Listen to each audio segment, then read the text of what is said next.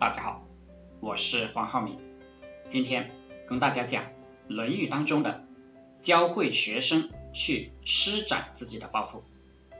原本子在城曰：“归与归与，吾党之小之狂简，斐然成章，不知所以裁之。”孔子在陈国说：“我们回去了，回到家乡吧。我的徒弟们、门徒们有很大的志向，但是能力、才能还是不足，简单简略，但是斐然成章，文采好。”只是不知道如何裁剪。如果裁剪的好，也有前途。孔子本来是想在外面施展自己的才华的，施展自己的抱负，可惜没有人用他。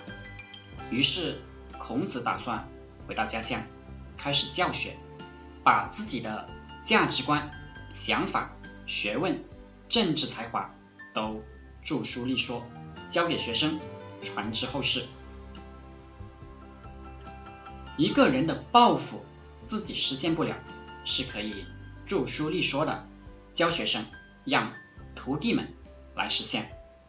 功成不必在我，只要你的思想是对的，传播下去就一定会开枝散叶。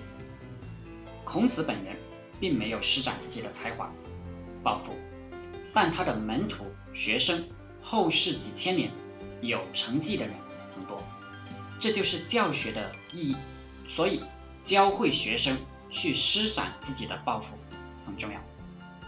一个人的能力有限，但一个群体、一个团队的能力就很强大了。好了，今天就和大家分享到这里，祝大家发财。